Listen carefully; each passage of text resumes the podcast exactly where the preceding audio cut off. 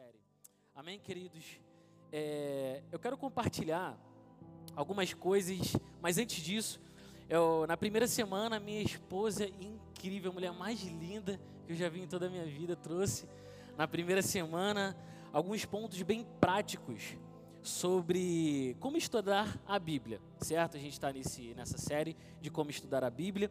E na segunda semana, a nossa pastora Débora também trouxe sobre a importância e alguns pontos práticos também de como estudar a Bíblia. Amém? E hoje eu quero falar com vocês sobre dois pontos também. Vou estar trazendo tudo, obviamente, em cima da palavra de Deus, mas eu quero falar.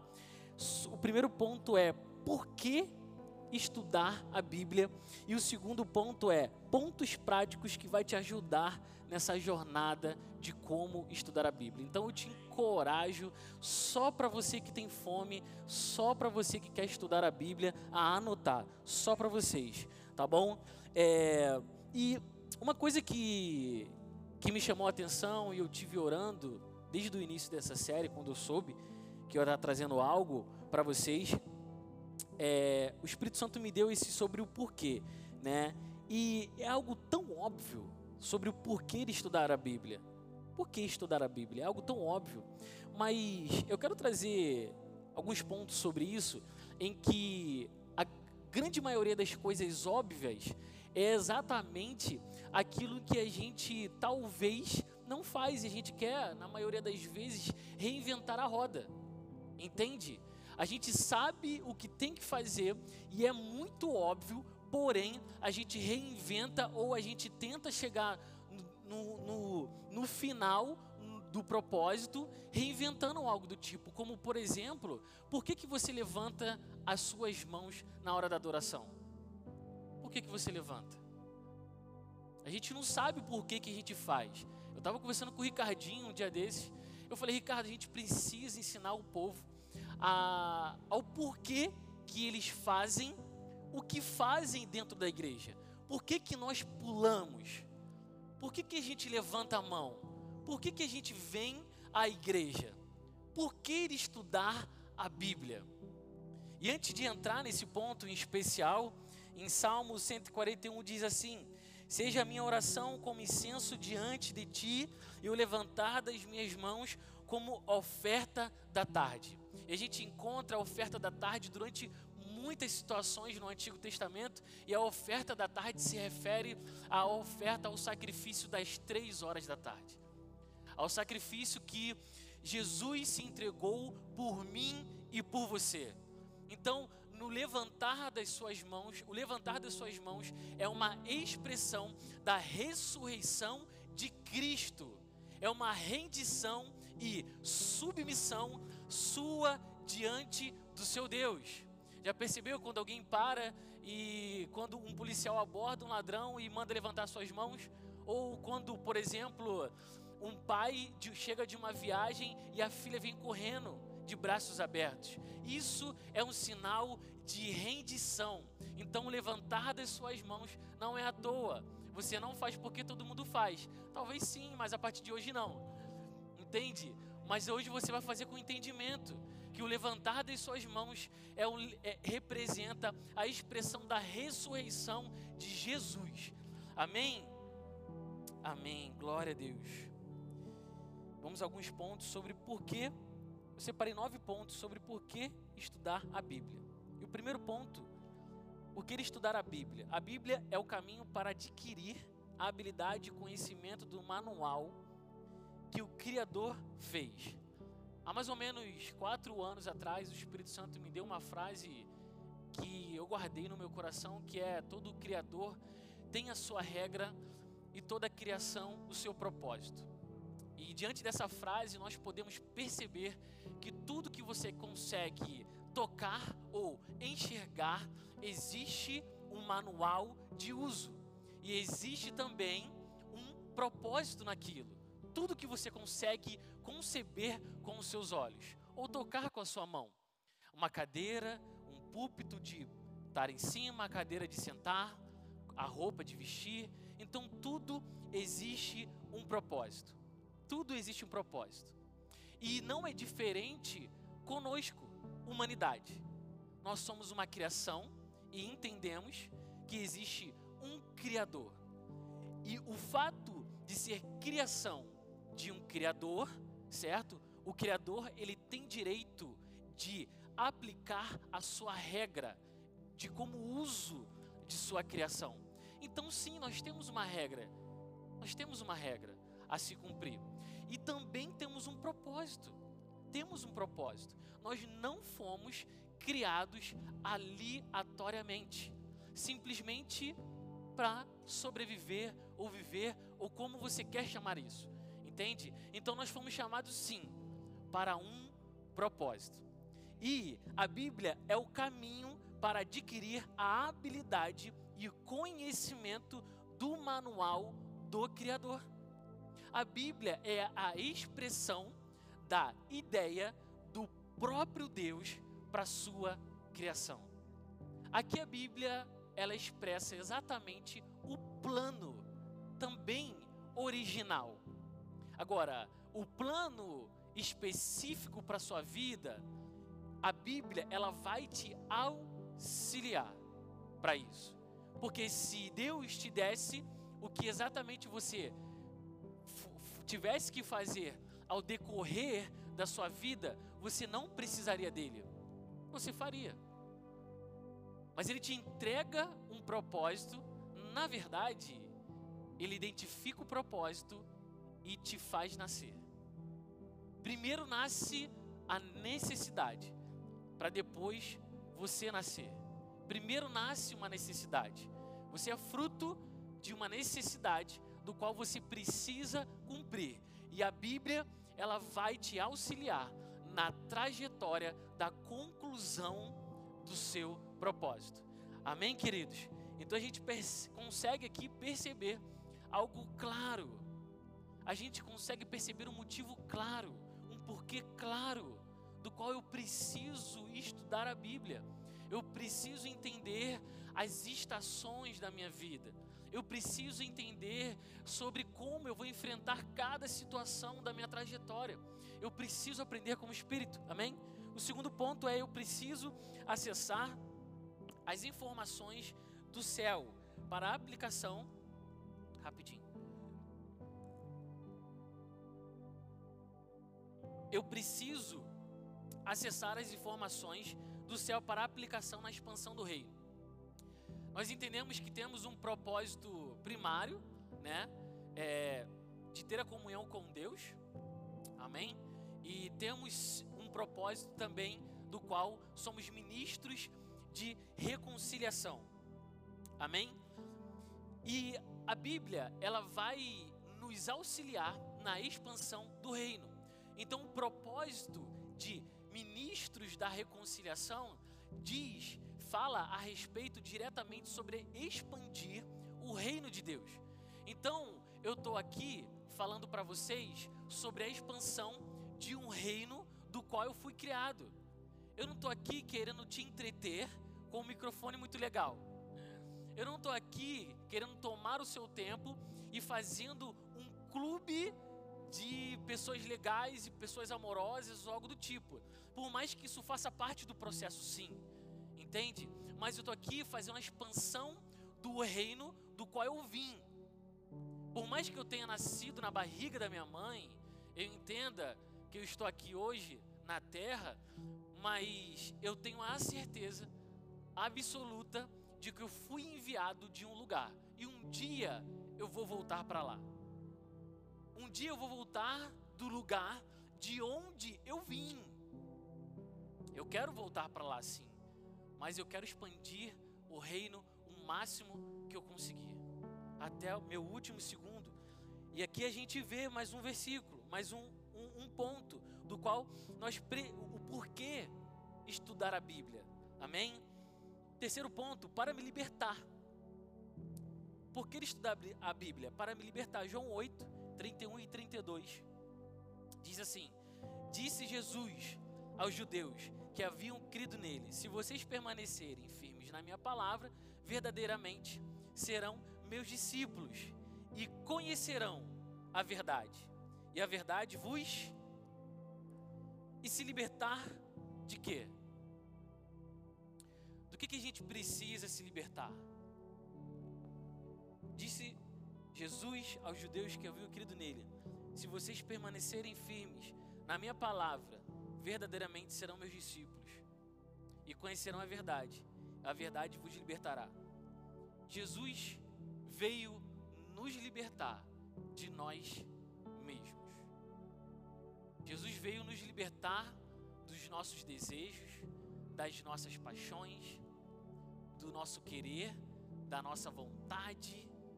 Jesus veio nos libertar da sua vista, daquilo que você vê. Eu vou tocar nisso mais para frente. Jesus veio te libertar do seu ego. Jesus veio te libertar de você mesmo. Vamos continuar. Amém. João 8:1, os fariseus apontam a mulher adúltera. E Jesus simplesmente mostra a eles o quão lixo eles são. É um versículo só para embasar isso. João 1, João 8:1, os fariseus tra, tra, trazem ali uma mulher adúltera para eles, dizendo um monte de coisa. Ó, oh, ela é isso, ela é aquilo e ela é aquilo outro. E Jesus fala, na verdade, representação que eu quero dizer, mas e vocês? E vocês? O quão sujo nós somos, o quão a gente não pode, mas é um desafio muito grande enxergar para nós o quanto a gente não pode, o quão sujo nós somos, porque a sociedade nos ensinou a e diz, diz para nós que nós podemos. E isso talvez esteja causando um conflito enorme na sua mente agora. Mas como assim, Jesse? Eu não posso. Muita vontade de entrar nesse ponto e se aprofundar. Mas eu vou tocar nesse ponto mais para frente. Sim, você não pode. Jesus é que pode na sua vida. Jesus é que pode na sua vida. Eu oro para que o Espírito Santo revele isso a você. Eu oro para que o Espírito Santo revele essas palavras ao seu coração em nome de Jesus. Quinto ponto, porque estudando a Bíblia, podemos combater a influência de Satanás em nossa mente, assim como Jesus venceu Satanás no deserto. Satanás pode usar a palavra de Deus para gerar condenação em você, assim como os fariseus faziam. O engano não se expressa como engano, mas se expressa como verdade. Aleluia. Uau. Então a gente precisa combater a influência de Satanás sobre a nossa mente. E estudando a Bíblia, você consegue combater, junto com o Espírito Santo, a influência de Satanás sobre a sua vida. E um ponto interessante sobre isso é que Satanás ele vai usar, na grande maioria das vezes, a Bíblia, o Evangelho ou a igreja contra você. Quando Jesus foi, foi levado para o deserto, Satanás fez ele. Satanás usou a própria Bíblia para poder tentar Jesus. E um ponto interessante aqui que eu quero tocar rapidamente, que o Espírito Santo estava ministrando no meu coração ali na hora do louvor, é que eu estava meditando sobre isso e Satanás fez Jesus ver muitas coisas. E, e Satanás faz você ver muitas coisas. E ele vai usar essas coisas para poder te condenar. E será mesmo que você vai morrer se você comer essa fruta? Será mesmo que a igreja é o lugar para restituição? Será mesmo? E Deus, ele ao decorrer de toda a Bíblia, a gente percebe que Jesus se comunicou através de muitas visões. E ele se comunica sim com visão. E visão a gente consegue perceber quando Deus se comunica e, mostra a visão para os seus filhos, a gente consegue perceber biblicamente que visão se trata do coração. E a vista, e qual é o maior inimigo da visão? É a vista. Aqui é visão, aqui é vista. Satanás mostrou para a vista de Jesus o que ele podia fazer. Mostrou reino, mostrou que ele podia se jogar e demonstrar o seu poder, mostrou que ele poderia transformar a pedra em pão para matar a sua fome. Ele mostrou tantas coisas, mas a visão que o Deus Pai entregou para Cristo é muito mais importante do que qualquer coisa que você pode ver com seus olhos naturais. Esse é o ponto, é um ponto muito importante. E é um motivo muito grande do qual a gente percebe que a gente precisa estudar a Bíblia, porque Deus se comunica te entregando visões. Deus se, se comunica com a gente entregando visão. E o maior inimigo daquilo, do, do propósito e da visão que Deus colocou no seu coração, é o que você vê. Porque querendo você ou não, talvez todos aqui vão admitir isso, mas ver poucos números na sua conta bancária vai te fazer se comportar de uma forma. Vai se fazer de vai te fazer de comportar. Mas quem entende como Cristo entendeu, na verdade, ele já sabia. Ele nasceu sabendo disso a visão e o propósito do qual ele precisava cumprir, ele entendeu que a vista, o que ele via, não tinha nada a ver com o dever dele, não tinha nada a ver com aquilo que ele precisava cumprir. Então aquilo que você vê, toda a falta, não tem nada a ver com a visão que Deus te deu. Amém? A sua vista pode te tirar do lugar onde Deus te mandou estar. O Espírito Santo conduziu Jesus ao deserto para ser tentado, não para transformar pedra em pão. Foi para ser tentado. Se você não ouve a voz de Deus, ou não sabe qual é o próximo passo, o Espírito Santo está pronto para te revelar. Comida não falta, o que falta é a fome. Comida não falta, o que falta é a fome. Seis, porque através do estudo da Bíblia conseguimos resgatar a cultura que somos de origem. 1 Pedro 1,14. Como filhos obedientes, não se deixem amodar pelos maus desejos de outrora quando viviam na ignorância. Esse é um motivo muito interessante, um porquê muito interessante, porque nós crescemos em uma cultura, em uma sociedade e 7 bilhões de pessoas que cresceram em vários lugares diferentes e foram amoldados por várias culturas diferentes. Mas só que nós fazemos parte de uma única cultura. E através da leitura bíblica e do estudo bíblico, nós conseguimos resgatar a cultura de origem. A cultura de origem. E aqui em 1 Pedro 1,14, deixa muito claro que, como filhos obedientes, não se deixam mudar pelos desejos. Pelos desejos. E todos nós somos movidos por desejos é necessidade. Entende? Necessidade e desejos. Nós somos movidos por isso. Mas eu quero te encorajar a praticar e a ser movido pelo desejo de cumprir o propósito de Deus na sua vida. Amém? Vocês estão calados? Amém. Ponto 7. Porque você não pode ser levado por vãs doutrinas. Hebreus 13, versículo 9. Não se deixem levar pelos diversos ensinos estranhos. É bom que o nosso coração seja fortalecido pela graça e não por alimentos cerimoniais, os quais não têm valor para aqueles que os comem. Então, mais um motivo, mais um porquê muito interessante é que se eu estudo a Bíblia com o Criador, certo? Com o Espírito Santo, eu não sou levado por qualquer tipo de doutrina.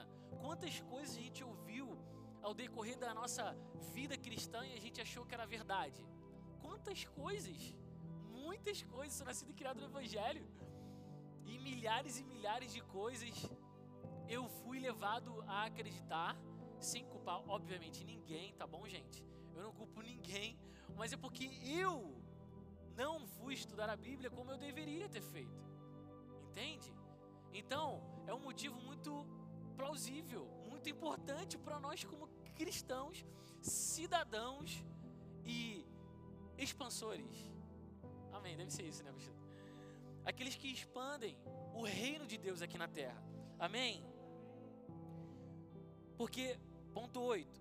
Porque assim como embaixadores e filhos podemos entender o grande plano de Deus para a humanidade. Como eu falei no início, esse é o grande plano de Deus e nós podemos entender o plano de Deus como embaixadores.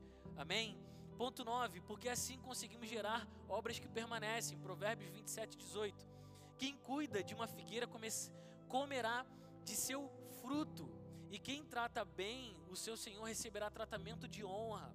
E o que me chamou a atenção nesse versículo que parece que não tem nada a ver, é que quem cuida de uma figueira comerá de seu fruto. Se você hoje não está consumindo do fruto que você gostaria de consumir, é porque talvez, talvez, você não tenha cuidado da sua vida, tenha cuidado da figueira como deveria. Talvez você não tenha cuidado como deveria, porque quem cuida da figueira desfruta, comerá do seu fruto. Se você anda, querido, nos caminhos do Senhor, você vai comer do fruto que Ele emana para sua vida. Amém? E um ponto muito interessante aqui, que eu estava meditando ali também, que o Espírito Santo falou comigo, é, é sobre a questão da, da graça. E nós temos, é, talvez por ouvir muito isso, mas a gente tem um entendimento sobre favor talvez um pouco equivocado. Porque toda vez que ouvimos sobre favor, nós automaticamente ligamos a uma porta aberta ou a um dinheiro que está por vir ou algo financeiro. Mas eu só quero esclarecer esse ponto. Só tocar nisso com vocês. Favor, quando, por exemplo, em 2 Coríntios 12, quando Paulo fala com Deus sobre o espinho da carne, na carne dele, Deus fala com ele que a minha graça te basta, pois o meu poder se aperfeiçoa na fraqueza. E por que, que eu estou falando isso? Porque o Espírito Santo pediu para falar isso e eu quero comunicar rapidamente com você. Favor não se limita a exatamente a uma questão financeira, mas favor é muito mais do que questões financeiras. Na verdade, está muito mais à frente do que isso. A graça de Deus é um poder. O favor de Deus é um poder que se aperfeiçoa na sua fraqueza, no quanto você entende que é fraco. O favor se aperfeiçoa no quanto você entende que não é nada. O poder, o favor se aperfeiçoa aí. O favor é um poder que te empurra a produzir fruto correto. O favor é um poder que opera na sua vida, que produz em você. Note que João 15, quando Deus, Jesus começa a falar sobre o ramo, e todo ramo ligado a uma videira recebe o nutriente necessário para produzir um fruto. O ramo não faz força por si só. O ramo ele coopera com o nutriente da figueira para produzir o fruto certo. Se você estiver conectado no lugar certo, você vai receber o nutriente certo para produzir o fruto correto. Se você estiver fazendo força e está pesado e não está chegando a lugar nenhum, é porque talvez você não esteja conectado no lugar certo. O favor de Deus está disponível está disponível. Uma vez eu vi um pastor contando uma história que uma irmã chegou para ele e falou: "Ih, pastor, precisa ou não precisa de sacrifício para ter a bênção do Senhor? Precisa ou não precisa?" Ele falou: "A graça é um prato cheio em cima da mesa."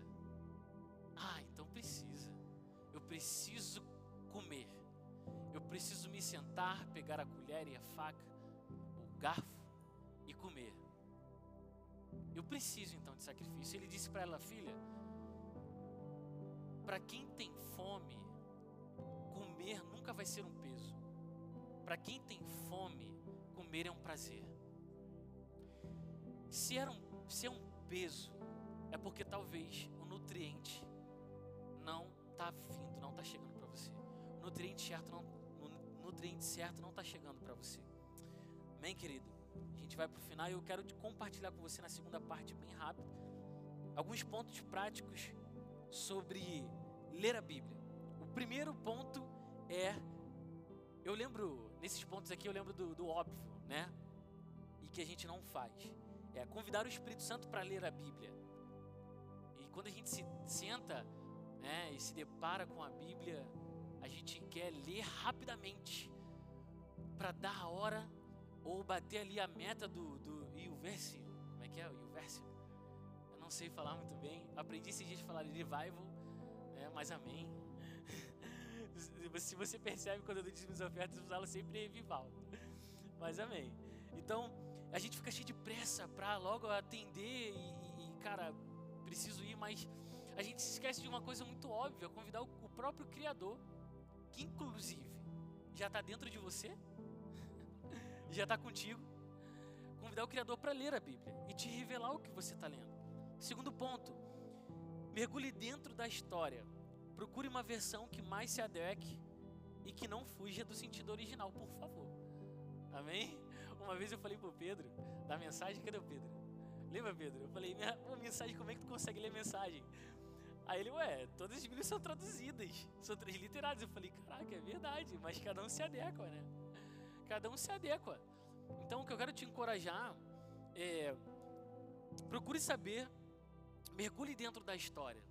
Isso foi algo que é, eu, eu pratico e eu comecei já há algum tempo e de verdade fez muita diferença para mim mergulhar de fato dentro da história. Ah, GC, mas eu não consigo entender. Cara, mergulhe junto com o Espírito Santo então na história. mergulhe junto com o Espírito Santo na história. Entende? E procure sim uma versão que mais você se adeque. Entende? E que não fuja do original. Amém, queridos? Vocês estão aí? Amém. Terceiro ponto. Procure saber quem é o, é o autor e a circunstância em que o autor escreve o livro.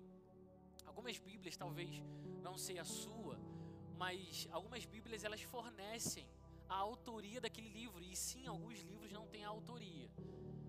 É, Existem muitas especulações, como Hebreus, por exemplo, Existem várias e várias especulações sobre os autores, entende? Mas procure entender quando você for ler e estudar um livro, procure entender quem é o autor daquele livro e procure entender as circunstâncias em que ele estava escrevendo.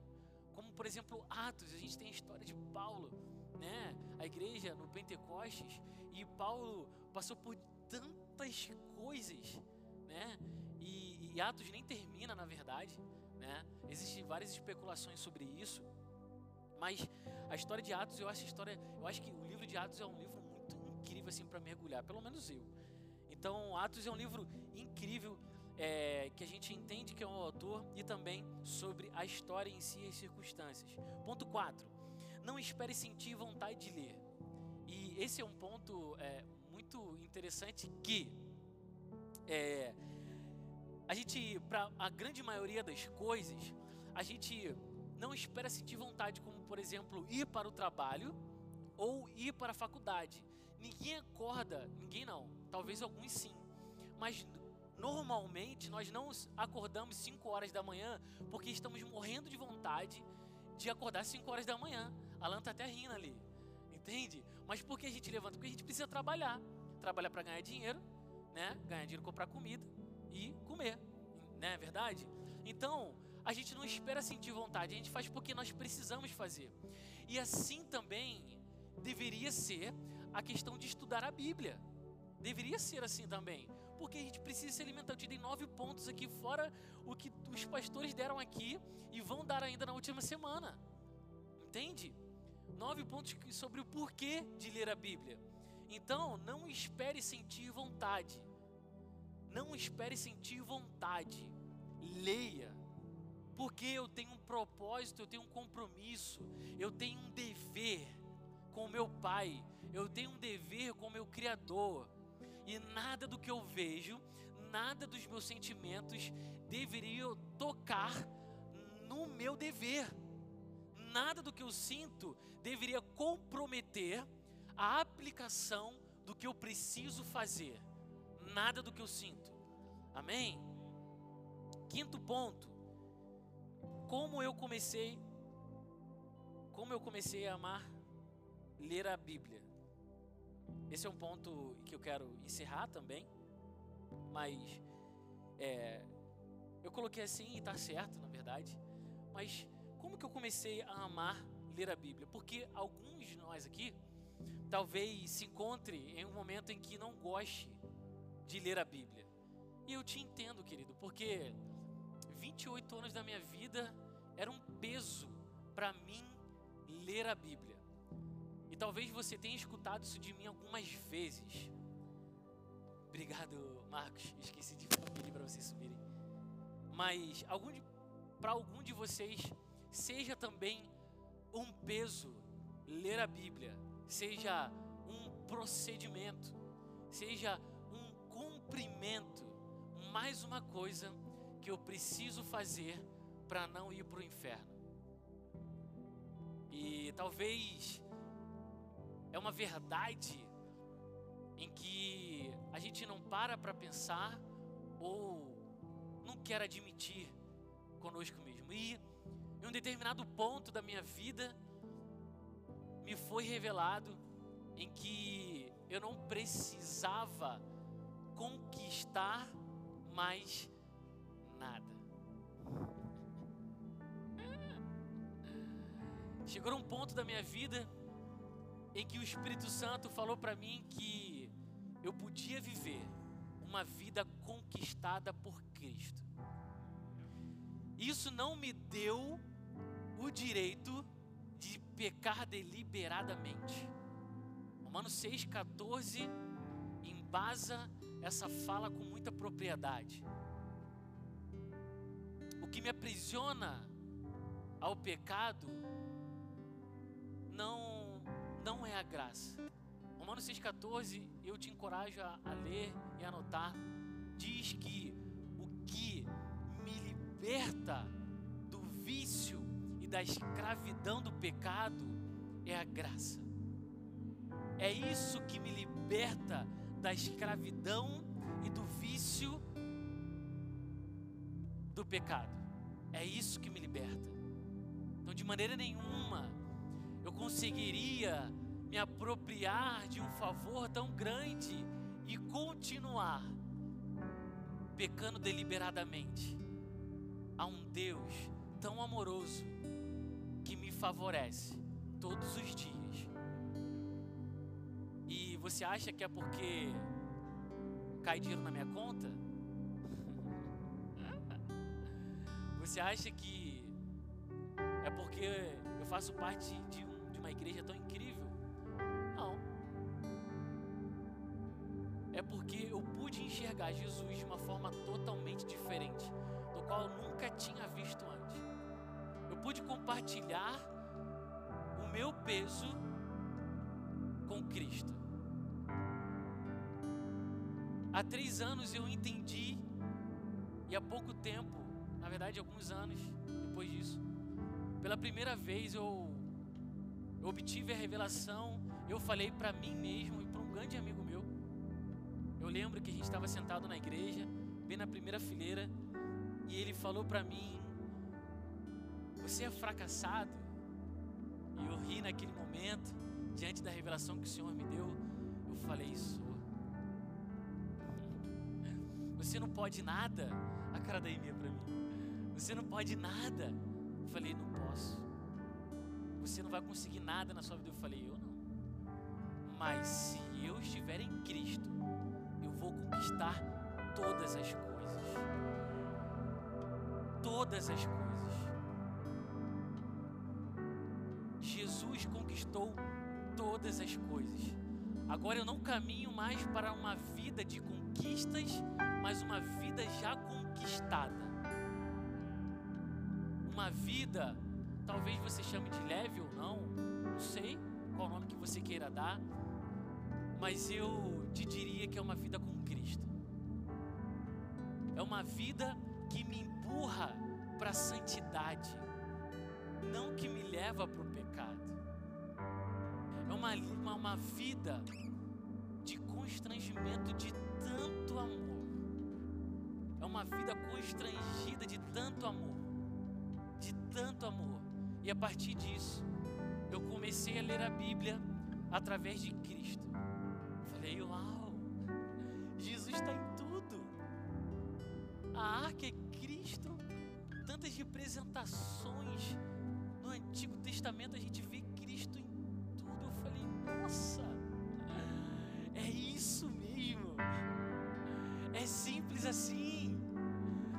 Uau! Como eu queria saber disso tão novo. Como eu queria saber disso tão novo.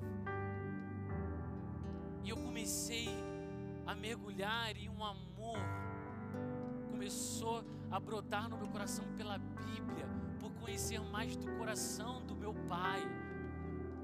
Não porque e eu não precisava mais, sabe?